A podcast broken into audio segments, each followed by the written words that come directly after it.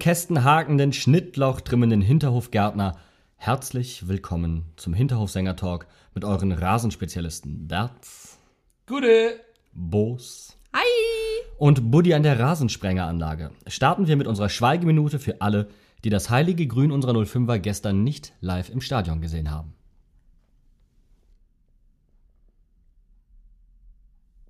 Wobei an uns hat es ja nicht gelegen, dass das Stadion so leer war.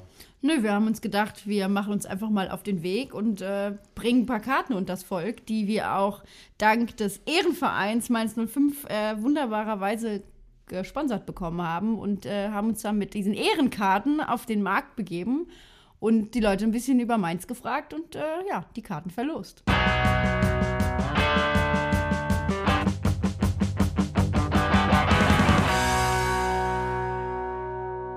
So, Bockkarten zu gewinnen? Unbedingt. Ich liebe Mainz 05, ich will unbedingt ins Stadion. Vor allem gegen Nürnberg wird ein tolles Spiel. Dann hast du erstmal. Wie heißt der einzige Podcast zu Mainz 05?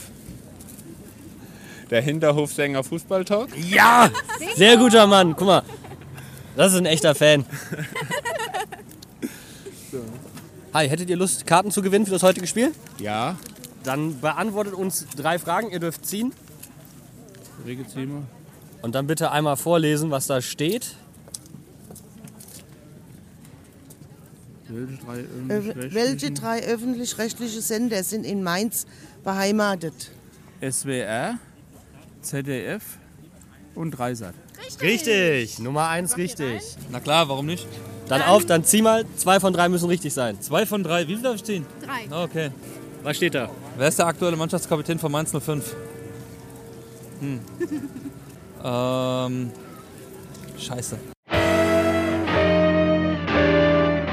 Wer schoss das erste Bundesligator für den FSV Mainz? Diese Saison oder? Nee, nicht diese Saison, sondern insgesamt. Schwierig. Also ich bin raus. Ich weiß es ehrlich gesagt auch nicht. Ich gebe geb dir, ich geb dir einen Tipp. Bum, bum. Äh, Bum Bum Boris? Bum, bum, Babatz wäre es gewesen. Aber es sind ja noch, Das gibt's ja ist noch zwei absolut Chancen. nicht aus meiner Zeit. Versuchen wir mal die nächste. Komm, Kulturfrage, ist auch nicht die Zeit. Was ist auf dem Mainzer Stadtwappen zu sehen? Das müsstest du wissen. Guck dich mal um. Irgendwo, irgendwo Ja, ganz sicher findet man was. Er ist in Stuttgart geboren, spielte später beim SV Klatten und TuS Ergenzing. Später war er Spieler und dann Trainer beim FSV Mainz 05. In Mainz wird er verehrt. Wer ist gemeint?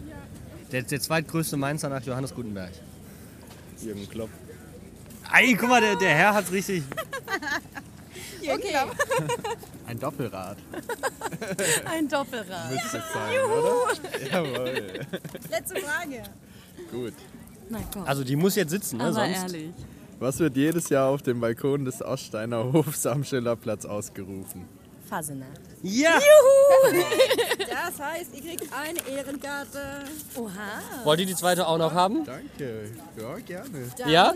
Dann ziehen wir nochmal gerade Noch durch. mal Jetzt kommt ihr. Ein bisschen Fachwissen müsst ihr Muss jetzt. ja, muss ja irgendwas tun, oder? Ui, Matti. Wir lernen mehr als wir. Der Hinterhofsänger-Talk als Bildungsinstitution. Das habe ich mir auch nie erträumen lassen. Welche berühmte deutsche Schriftstellerin wurde im, oh Gottes Willen, wurde im Jahr 1900 in Mainz geboren? Ich habe ja Germanistik studiert an der Uni Mainz Sollte man wissen. und habe keine Ahnung. ich weiß es nicht. Anna Segers. Ach die. Wir haben zwar die Mütze, aber Ahnung haben wir keine. Aber Sie haben Lust, das Ganze mal jetzt zu probieren und Karten zu gewinnen. Ja. Okay, dann einmal ziehen bitte. Welche drei öffentlich-rechtlichen Sender sind in Mainz beheimatet? SWR, ZDF, Und RTL. Nee, das ist Nee. nicht öffentlich-rechtlich. Ne, öffentlich-rechtlich. SWR, ZDF. Ist auch beim Lerchenberg. Also wir haben jetzt mit SWR quasi den ersten, die ARD, und ZDF das zweite. Und was könnte denn jetzt noch fehlen? Gibt es einen länderübergreifenden Sender? Mit der entsprechenden Zahl jetzt davor. Dreisat. Oh, dann. Da haben sie eine Karte gewonnen. Hat er schon drei geantwortet? Ja, hat die Karte schon gewonnen. Ach Gott. er kam so ahnungslos rüber. Was ist gemeint, wenn es heißt, rechts des Rheins ist auch noch Mainz? Und Mainz-Kastell? Ja, Juhu! richtig. Das heißt, die Karte ist quasi schon gewonnen, aber Juhu! zur Ehrenrettung kann man noch eine dritte Frage beantworten. Genau, für die erste Runde. Wir wollen unseren Bildungsauftrag erfüllen. Wenn es läuft, dann läuft. Ne? Komm, mach den Ruben. Schröder hat kürzlich erst seinen Vertrag beim 105 verlängert. Bei welchem Verein war er vorher tätig? Das ist eine ganz einfache Frage. Das ist natürlich der SV Werder Bremen. Ja, sehr gut. Guck mal, dann könnt ihr zusammen ins Stadion gehen. Optimal, vielen. Dank. Schöne Toll. Überraschung. Da Vielen lieben. Dank. Isst den Handkäse vorher auf, ja? Das ist dann stehst du im Block ganz allein, Hm. wenn du den auflässt. ja, aber ehrlich. Dankeschön, Leute. Hast du Lust, Karten zu gewinnen? Äh, ja. Dann lies doch mal die erste Frage vor. Ähm, ich kann nicht lesen. Was verbindet Mainz mit dem Maler Marc Chagall? Das ist die, die Kirche. Die Kirsche. Die Kirche. Kennst du- die mit den blauen Fenstern da drüben. Kennst, du nicht die Kirche?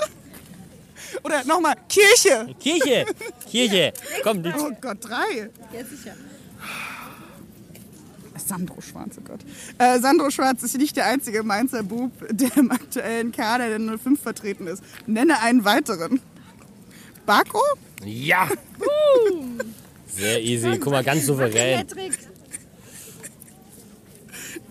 Guck mal, wir bringen, wir bringen Freude unter die Leute.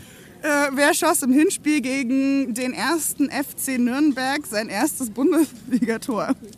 Mateta? Ja! Experte hier.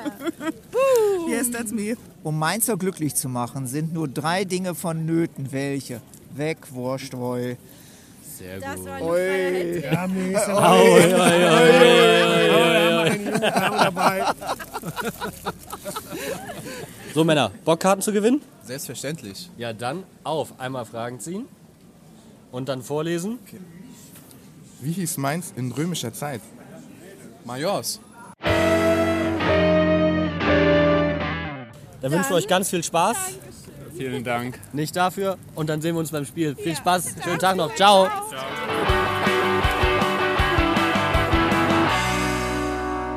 Es war ja auch in unserem eigenen Interesse, das Stadion richtig gut voll zu bekommen, denn es war nicht nur das Spiel gegen Nürnberg, sondern vor allem anlässlich des Holocaust-Gedenktages heute am 27. Januar, anlässlich der Befreiung von Auschwitz vor 74 Jahren, äh, der Erinnerungstag im deutschen Fußball, der sich zum zehnten Mal jährt. Und rund um diesen Erinnerungstag wurden auch in Mainz die Mainzer Erinnerungswoche äh, organisiert.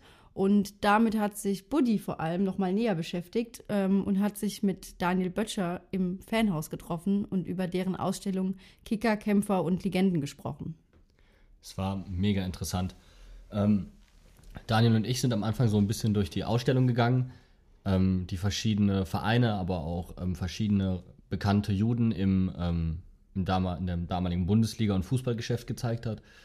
Ähm, hat aber auch nochmal, es gab auch nochmal eine extra Folie zu, ähm, zum Thema Rassismus und Antisemitismus heute in der Bundesliga und im Fußball generell. Und dann ähm, haben wir uns nach hinten gesetzt und haben uns ausführlich ähm, über die Ausstellung unterhalten, aber auch über das Zeitzeugengespräch, das im Rahmen dieser Aktion geführt wurde mit Zvi Cohen. Und es war ein sehr, sehr bewegendes Interview, weil auch ähm, Daniel wunderbar beschreibt, was, was ihn daran bewegt hat und ähm, was es für ihn persönlich auch bedeutet hat, dieses Zeitzeugengespräch zu erleben und was er daraus mitgenommen hat. Ähm, wir haben dann auch nochmal über das Spiel gesprochen. Er hat einen überragenden Tipp abgeliefert, darf ich an dieser Stelle verraten. Und ich kann jedem wirklich nur ähm, ans Herz legen, das Interview sich anzuhören, das wir in kompletter Länge ähm, auf unsere Webseite und auf die üblichen Kanäle hochladen werden. Genau, die Ausstellung könnt ihr zwischen 18 und 20 Uhr außer montags, ich glaube noch bis Anfang Februar besuchen. Und ihr findet auf den üblichen Kanälen dann auch das Interview. Genau. Und dann wären wir im Grunde auch schon beim äh, Spielgeschehen, weil äh, vor Anpfiff äh, fand dann ja besagte Gedenkminute statt. Da kann ich auch vielleicht gerade direkt reingrätschen. Das ist nämlich ehrlich gesagt meine Szene des Spieltages, beziehungsweise nicht die Gedenkminute an sich, sondern tatsächlich das, was die Nürnberger Fans dabei veranstaltet haben. Klar, vielleicht war das von der Gästekurve aus nicht wirklich zu sehen, dass da ein großes Banner gehangen hat und dass es wirklich da auch mal um ein ernstes Thema ging. Aber ich bin trotzdem der Meinung, dass man sich bei sowas auch mal kurz zurückhalten kann. Sie haben ja dann auch kurz geschwiegen, aber dann ging es ja wieder los. Und das war so für mich, das fand ich einfach nur traurig. Was Ja. Ja. Habe ich, hab ich genauso empfunden. Mir, mir kam es so vor, als, äh, als ob die Nürnberger Fans nur, wenn jemand aus Nürnberg gesprochen hat, kurz ruhig waren. Und danach, als jemand anders gesprochen hat, Malu Dreyer oder äh, unser Präsident ähm, Stefan Hofmann, dass die dann wieder losgelegt haben. Und äh, drei oder vier Mal, wo sie kurz ruhig waren, gehört haben und dann wieder angefangen haben. Und ich finde es einfach eine Sauerei. Ich habe das nicht ganz so krass wahrgenommen. Ich wollte es auch erst nicht überbewerten, weil ich mir dachte, die Fans singen ja traditionell vor dem Spiel viel und stimmen sich schon ein bisschen ein. Vielleicht haben sie es nicht mitbekommen, dann haben sie ja aufgehört. Ähm, ich maß mir da nicht an, wie sie das gemacht haben, aber ich finde, man kann auch einfach mal für 10 Minuten die Klappe halten. So, fertig. Ähm, ob das jetzt beabsichtigt war, nur bei Mainzer Repräsentanten zu singen oder wie auch immer, kann ich nicht einschätzen. Aber ich finde, man kann einfach mal die Klappe halten. Was war denn deine Szene des Spiels, Berz? Meine Szene des Spiels. Das ist gar keine so gute Szene für unsere Abwehrspieler, ähm, vornehmlich äh, Stefan Bell und ähm, Brosi, die sich da gegenseitig in der ersten Halbzeit einen eingeschenkt haben. Aber Brosi lag, glaube ich, noch irgendwie fünf Minuten am Spielfeldrand, musste erstmal behandelt werden. Beide gehen zum Ball und haben sich aber weggefeuert. Also Brosi ist drei Meter geflogen oder so, noch abgerollt. Also symbolischer steht, glaube ich, fast keine andere Szene zu dem Spiel. Das fand ich wirklich komisch. Haben die sich nicht gesehen? Also, äh, Nimm du ihn, ich ihn sicher, beide gehen hin. bong. Nee, also ich Keine glaube, Stefan. Bell wollte das Spiel eröffnen und guckt nur nach vorne, guckt nur nach vorne, hat, guckt gar nicht mehr auf den Ball. Und Brosi macht was ganz Intelligentes. Denkt sich, schön, du ziehst den Stürmer mit, lass den Ball liegen, ich nehme ihn mit und hab dann freies Spielfeld zum Eröffnen. Ja, und Stefan Bell dachte sich so, oh, ein Gegenspieler. Und tritt volle Möhre zu. Und Brosi hatte in dem Moment schon den Ball, ne? Also, ähm, wobei ich ehrlich sagen muss, Stefan Bells Spieleröffnungen waren später dann jetzt auch nicht so bravourös, als dass man Brosi da jetzt irgendwie, dass Brosi da hätte wegbleiben müssen. Ich hab, es hat mich so ein bisschen an Kickboxen erinnert, wenn man mit seinem Sparringspartner gegenübersteht und auf die große Beinpratze äh, drauftreten muss und sich gegenseitig anguckt und sagt so, alles klar, ich fange an und beide fangen mit rechts an und beide Schienbeine knallen einfach nur gegeneinander. Genauso hat es ausgesehen. Ich habe einfach das Bild im Kopf, wie Brosi durch die Luft fliegt. Das ist so geil. Unfassbar. Ich hatte kurzzeitig Angst, dass er irgendwie doch äh, ernster verletzt ist. Wo Ne? wir, haben, wir haben uns schon Gedanken gemacht, wen wir jetzt auf rechts stellen können, weil irgendwie Rechtsverteidiger hatten wir nicht so viele im Kader. Dann äh, der Giulio Donati saß ja leider nicht auf der Bank. Den hätte man dann nicht einwechseln können. Das wäre interessant geworden. Dann wäre wahrscheinlich Jakate irgendwie reingekommen. Ja, Hm. hätte man sich irgendwie behelfen müssen oder so, dann einmal rotieren oder. Buddy, was war denn deine Szene des Spiels? Meine, meine Szene des Spiels hat nichts mit dem Spiel zu tun, tatsächlich eigentlich. Es war nach dem Spiel. Ähm, ich bin, ähm, habe mich durchgewurschtelt durch unseren Block und bin Richtung Treppe gegangen und war gerade angekommen und vor mir ist dann jemand auf dem Konfetti ausgerutscht aus der Treppe und drohte und drohte abzuschmieren und äh, hat sich aber gerade noch gefangen, das Bier gut ausbalanciert und ich hatte schon die Hände so ausgebreitet und sagte, oh, ich wollte schon retten. Er sagte, oh, das ist lieb, danke. Und ich war einfach so erlöst von diesem Sieg, weil der doch relativ knapp irgendwie rübergekommen ist, dass ich gesagt habe, nee, nee, nicht dich, das Bier. Und er, er ist halt einfach sowas von ist ins, vor lachenden Tränen ausgebrochen und wir haben uns da in den Armen gelegen. Und das war für mich einfach so pure Erleichterung. Also bei ihm, bei mir, man war irgendwie doch sehr zufrieden mit dem Endergebnis, hatte ich das Gefühl. Bist schon ein kleiner Assi. Entschuldigung. Berz, wer war dein Spieler des Spiels? Mein Spieler des Spiels war im Grunde Aaron Martin. Also, äh, man hat, man hat ihm angesehen, der hat äh, Bock gehabt, der hat, der hat Meter gemacht, der hat Offensivaktionen, wie er da drei Leute quasi aussteigen lässt, äh, bevor er den Elfmeter dann rausholt. Das war richtig gut und äh, der hat sehr viele gute Offensivaktionen gehabt, ist oft hinterlaufen, hat Bälle bekommen, äh, Leute verladen. Also das hat gut funktioniert. Für mich war er definitiv der beste Spieler in den ersten 25 Minuten auf dem Platz.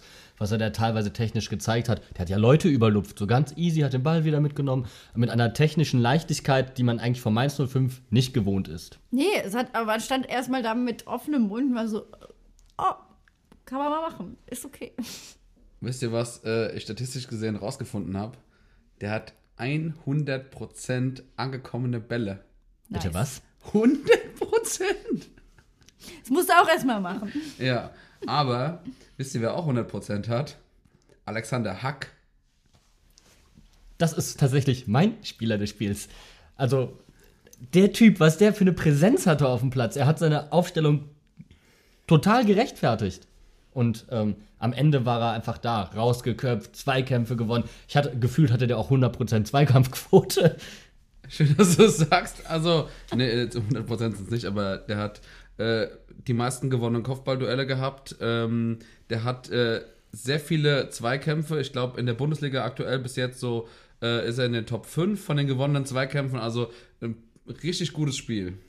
Und wir hatten es vorhin schon mal kurz angesprochen, als wir ähm, über Stefan Bell und seine Spieleröffnung gesprochen haben, als Brosi und Bell sich da umgetreten haben. Ich wünsche mir eigentlich die Innenverteidigung Hack Nyakate. Ja, ich weiß, Sandro Schwarz hat gesagt, er möchte keine zwei Linksfüßler auf dem Platz haben wegen der Spieleröffnung, aber Hack hat seine Aufstellung gerechtfertigt und ich finde eher, dass Bell seine Aufstellung nicht so sehr gerechtfertigt hat. Vor allem werden wir es ja nächste Woche sehen, weil äh, Bell gesperrt ist. Ich muss ganz ehrlich sagen, ich ähm, bin richtig gespannt darauf und ich glaube, dass das die Innenverteidigung der Zukunft sein wird. Und ich ähm, habe so ein bisschen äh, das Gefühl, aber das Problem ist, Stefan Bell hat halt ein sehr gutes Standing in der Mannschaft. Und als Kapitän ist es natürlich nicht einfach, den kannst du nicht einfach auf die Bank setzen und irgendwie mal so ein bisschen absägen. Das ähm, bringt natürlich vielleicht das Mannschaftsgefüge ein bisschen durcheinander. Aber Schalke hat es doch vorgemacht.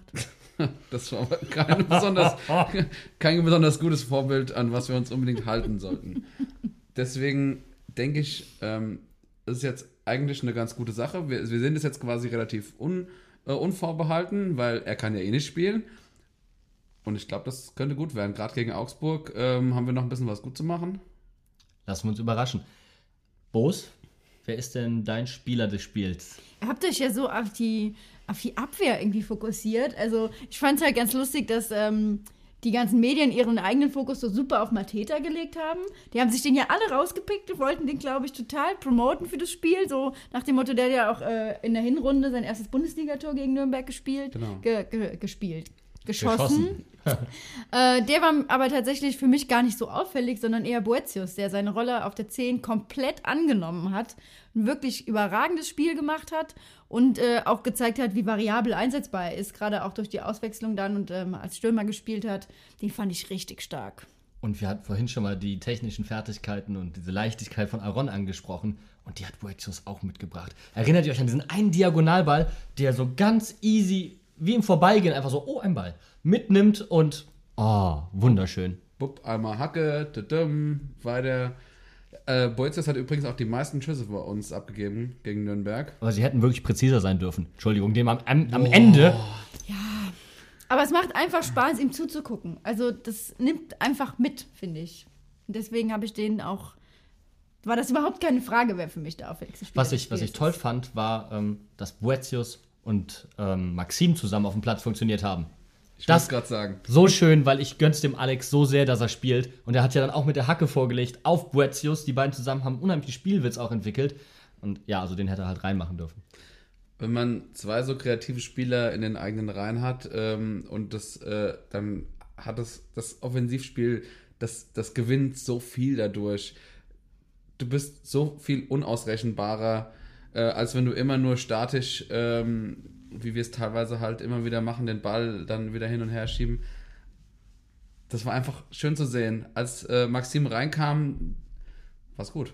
Und die haben wirklich Freude und die haben Spaß daran da vorne. Da vorne ist richtig Feuerwerk drin. Und ich habe das Gefühl, die Mannschaft spielt jetzt dieses Lächeln von Mateta einfach nach. Das Ja. macht einfach Spaß. Vor allem ist es einfach super kreativ. Also gerade auch durch äh, der, der Pass von Kunde vor dem 2 zu 1, der Oh. war einfach bildschön. So was haben wir lange nicht mehr gesehen.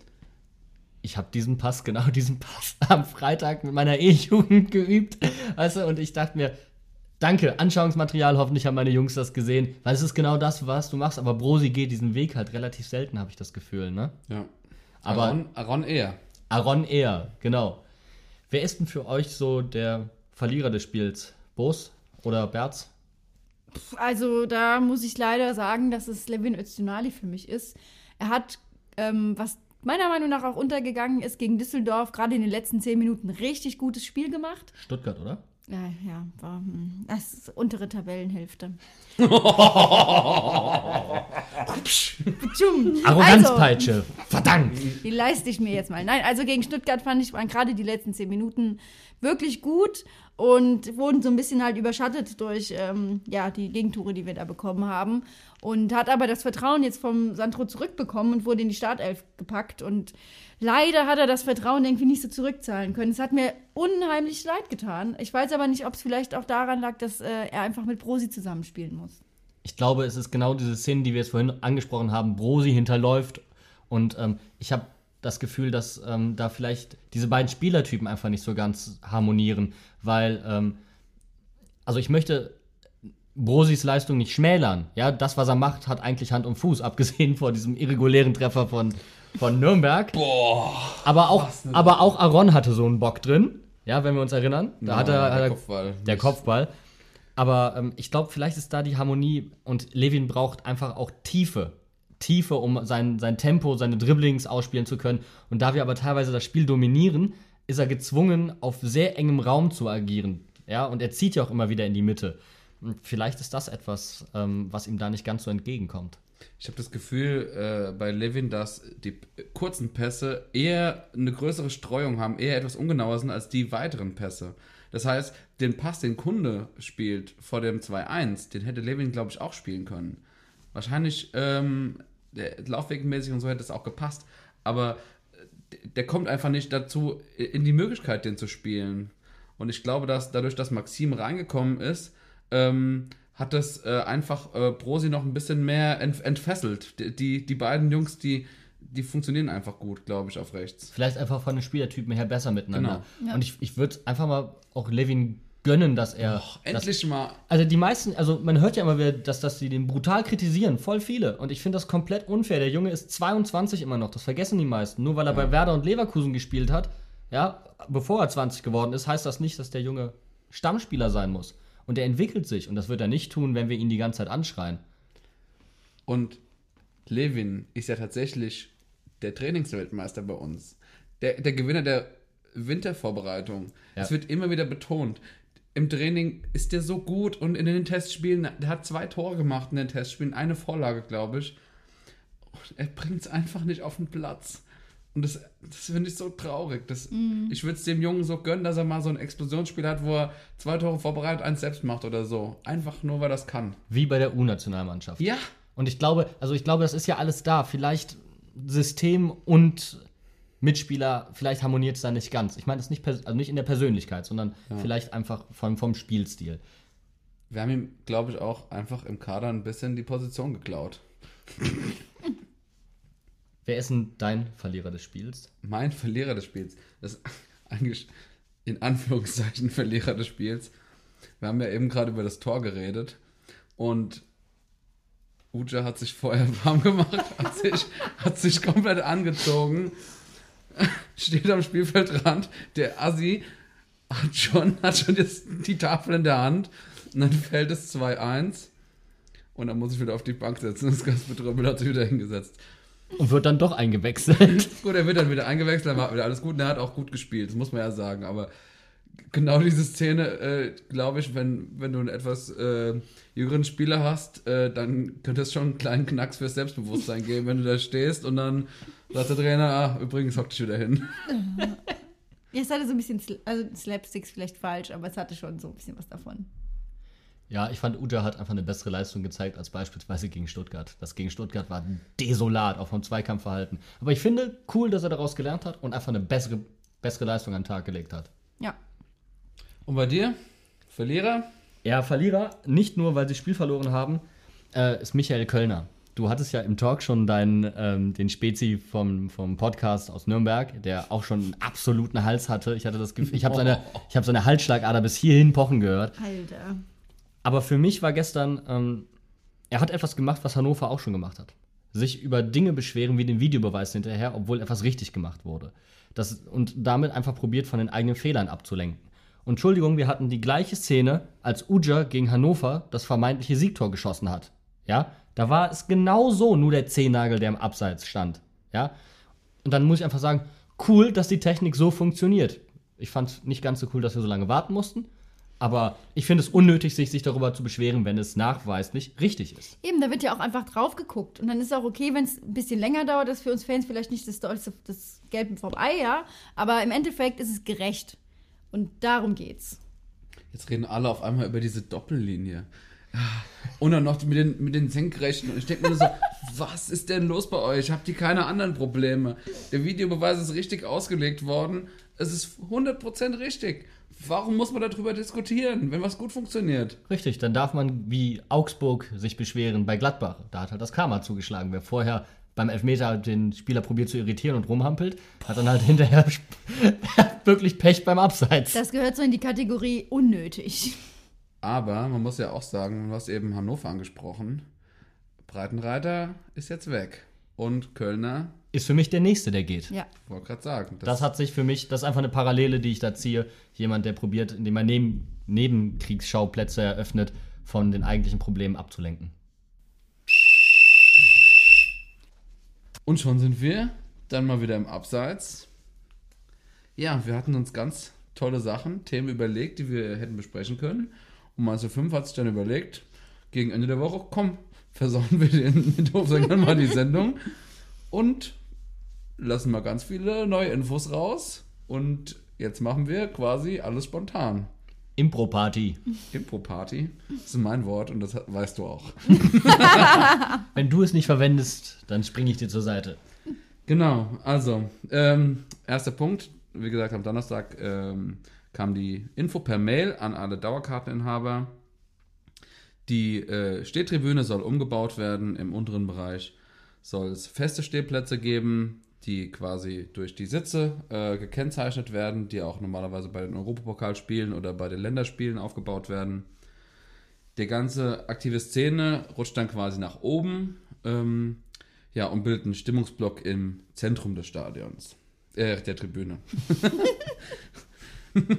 was, was haltet ihr denn davon? Wir haben ja die Fans online befragt und äh, mal ein bisschen auf die Meinungen abgeklopft, was äh, davon gehalten wird. Und man muss tatsächlich sagen, wir haben sehr viel negatives Feedback bekommen, um das jetzt einfach mal kurz zu zitieren. Quark, Scheiße, Kacke. ähm, absoluter Schwachsinn gab es auch. Ähm, aber halt eben auch so Sachen wie, ich stehe seit Jahren im unteren Bereich und wir werden äh, da weiter stehen bleiben, weil wir da stehen möchten. Auf der anderen Seite haben wir aber auch einen Erfahrungsbericht bekommen von der Gegentribüne, wo es ja diese Stehplätze, Sitzplatzvariante schon gibt. Da wird ganz klar gesagt, ich stehe von Anfang an im unteren Bereich der Gegengerade und bin begeistert davon. Mittendrin, aber mein Ü60-Vater kann sich halt auch mal setzen, falls nötig. Ich denke, das ist ein relativ differenziertes Bild, aber es überwiegt bei vielen das absolute Unverständnis. Wobei positiv darf man noch einfügen, ähm, das hatten die Metzger auch noch mal rausgestrichen in ihrem Statement. Das einzig Positive, was sie gesehen haben, war die Möglichkeit, dass Rollstuhlfahrer auch auf die Stehtribüne kommen. Das finde ich eigentlich eine geile Sache. Ja. Ja, ich muss ja ganz ehrlich sagen, ich weiß nicht, was ich davon halten soll. An sich finde ich äh, die Idee, dass man das Konzept überdenkt und dass man versucht, da was zu verbessern, ähm, prinzipiell gut. Wenn es Probleme gibt, kann man die angehen, sollte man die auch angehen. Aber das Konzept in dieser jetzigen Form, das finde ich einfach nicht durchführbar. Und das macht mir einfach Bauchschmerzen. Ich sehe ganz schnell eine Zweiklassengesellschaft auf der Tribüne aufkommen. Leute, die quasi bereit sind, Geld zu bezahlen, um im unteren Drittel zu sein. Ähm, Leute, die nicht so viel Geld haben oder nicht so viel Geld ausgeben wollen. Ähm, die von ihren alten Plätzen vertrieben werden. Es gibt eine Art Völkerwanderung. Die komplette Tribüne muss sich komplett neu ähm, neu finden. Alte, äh, über Jahre aufgebaute Freundschaften von Leuten, die in der Nähe stehen, werden durcheinandergewirbelt. Und das, glaube ich, wird den Verein dann ein bisschen treffen, weil der verscherzt sich dadurch mit einem, dem Herzen vom Stadion, mit den Fans. Ich sehe das ähnlich. Also ich möchte an dieser Stelle auf Artikel 1 des Grundgesetzes verweisen. Die Stehtribüne ist unantastbar. Denn ganz richtig, wie du das sagst, es ist einfach das Herz unserer Fankultur bei Mainz 05. Wir sind diejenigen, die hinterm Tor stehen und uns wirklich bis aufs letzte Hemd für die Mannschaft da äh, aufopfern, die anfeuern und Stimmung machen. Und die Vorstellung, ähm, dass man einfach zum Beispiel im Fernsehen sieht, dass hinterm Tor alle sitzen und wenn dann das Tor fällt, springen alle auf. Das sind Bilder, die wir von den Bayern vielleicht kennen, Aus aber England. nichts, was uns bekannt ist. Und das finde ich gehört auch nicht zu Mainz 05. Auch ich sehe das Ganze kritisch, denn ich glaube, man operiert an der falschen Stelle. Ähm, genauso wie du, Berz, finde ich es generell gut, dass man probiert, etwas zu verändern. Aber ich glaube, dass der Umbau ein Irrglaube ist, um die Stimmung zu beeinflussen. Um ein bisschen auszuholen. Ich glaube, der Verein hat sich unter Klopp und Tuchel und Heidel, das war, weißt du, das waren so Personen, die waren größer als der Verein selbst. Und in deren Schatten hat sich der Verein wunderbar entwickeln können. Und jetzt sind wir in so einer Emanzipierungsphase, wo der Verein größer werden muss als die handelnden Personen. Das sind Strukturen, die wachsen müssen. Und früher waren die Personen der Zuschauermagnet und jetzt muss der Verein der Zuschauermagnet werden. Und ich glaube, wenn man jetzt ans Herz geht, an diese Stehtribüne, macht man mehr kaputt, als man richtig machen würde. Ich finde, man sollte eher Dinge überdenken wie die Stadionregie, ja. Wir haben auch einige Kritik erhalten bezüglich des Liedgutes, das gesungen wird. Es würde weniger gesungen. Das sind vielleicht auch Punkte, die man mal ansprechen kann. Ich glaube nicht, dass der Umbau hier die richtige Maßnahme ist. Man kann ja auch überlegen, ob man nicht einfach äh, R und Q-Block an, unangetastet lässt und ähm, die äh, S und P, was ist das? Ja, P, ne? Du meinst die äußeren Ränder? Genau, die äußeren beiden äh, Blöcke zu Sitz- Sitzstehtribünen umwandelt. Dann würde zumindest, sag ich mal, der Kernteil der Stehtribüne bestehen bleiben und würde nicht so viel Chaos anrichten, wie du das jetzt gesagt hast, Betz. Ich, ich fände das schade. Es ist die, die zweitgrößte, was ist das genau? Die zweitgrößte Einrangige Stehtribüne nach Borussia Dortmund. Und wenn ihr euch an das Montagsspiel erinnert, was war das? Es war noch gegen die Eintracht, ne? Nee. Nee, das war nicht gegen die Eintracht. Aber es war, es war eine Stimmung, ähm, wo du merkst, wenn diese Wand mal ins Rollen kommt, dann ist da eine Kraft drin. Und ich glaube, wir nehmen uns diese Kraft, indem wir da Sitzplätze reinmachen. Ich finde das Argument, dass sich Leute mal setzen können, finde ich durchaus vertretbar, ja. Aber irgendwie ist mir das. Nee, es geht, es geht mir zu sehr an die Niere irgendwie. Hm. Ich finde auch das Argument, dass äh, das dann auch besser ist für Kinder, eigentlich ähm, relativ schwierig, weil wir jetzt schon viele Kinder im Block haben und das funktioniert. Und da ist ja auch niemand äh, in der Stehtribüne, der die Kinder einfach zur Seite schubst oder so, sondern das ist einfach ganz normal. Zumal es ja auch andere Möglichkeiten geben könnte, äh, in denen, in denen man Kinder unterstützt oder junge Familien auch auf die Stehtribüne zu holen. Und um mal ganz ehrlich zu sein, der Verein müsste doch glücklich sein, viele junge Leute auf die Stehtribüne zu ziehen und die auch stehen zu lassen. Ich meine, mit ganz kleinen Familien oder für, für Gelegenheitsgänger oder sowas, die Familientribüne ja total toll, aber ich glaube, gerade für Kinder, die diese ähm, Emotionen dann zu spüren, die, die dann auch gerade in der Stehtribüne so ein ganz besonderes Gefühl halt aufkommt. Man könnte zum Beispiel als Verein einfach sagen, okay, ganz viele, ganz viele kleinere Kinder haben diese Styropor-Aufsteller, wo sie sich draufstellen, ähm, dann an Wellenbrecher oder so festhalten oder so. Man könnte sowas selbst vom Verein kostenlos ausleihen, wo man sich anstellt oder so. Und Ein Argument, das noch gebracht wurde, was man auch bei uns immer wieder mal im Blog mitbekommen hat, man sieht nichts, die Fahnen sind im Weg, da regen sich Leute drüber auf.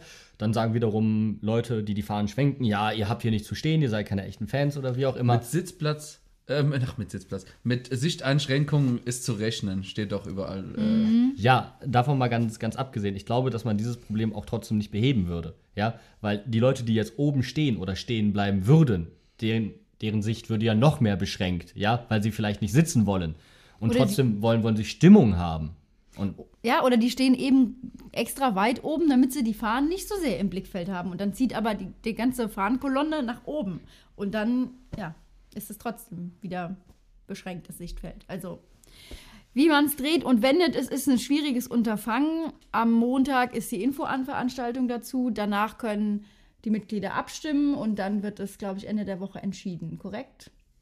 Es, es wird eine Abstimmung geben, äh, wie inwiefern die ist, über ein Webformular wahrscheinlich. Es wird eine Info an alle Dauerkarteninhaber geben und äh, da wird darüber dann abgestimmt. Ob, äh, müsste im Laufe der Woche kommen. Wie lange die Abstimmung dann läuft, weiß ich jetzt nicht.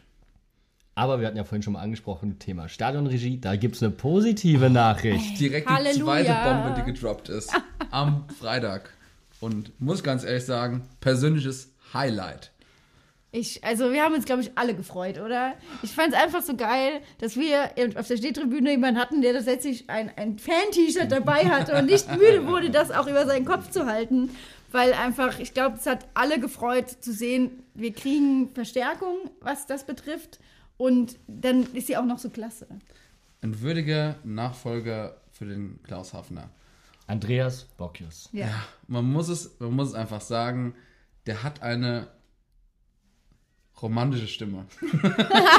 es macht Spaß, es macht Spaß, ihm zuzuhören. Er hat eine Stimme, die man verstehen kann. Klaus Hafner verstehst du teilweise einfach nicht. Tut mir leid. Aber sie, also ich finde, sie stacheln sich auch gegenseitig an. Also wir haben ja auch dann lobend festgestellt, dass der Hafner wirklich die Mannschaftsaufstellung ohne Fehler vorgelesen hat. Ich glaube, man pusht sich da einfach jetzt nochmal in, in der Rückrunde gegenseitig und sorgt für ganz tolle Synergien, die dann ab äh, der nächsten Saison von Andreas Bockius komplett genutzt werden können. Und wir hier als Hinterhofsänger Talk sind eh Bartfreunde. Deswegen hat er von Anfang an gewonnen.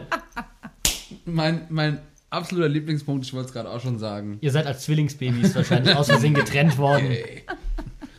Nee, er hat, er hat einen spitzeren Bart als ich. Das ist aber auch der einzige Unterschied zwischen euch zwei. Wahrscheinlich.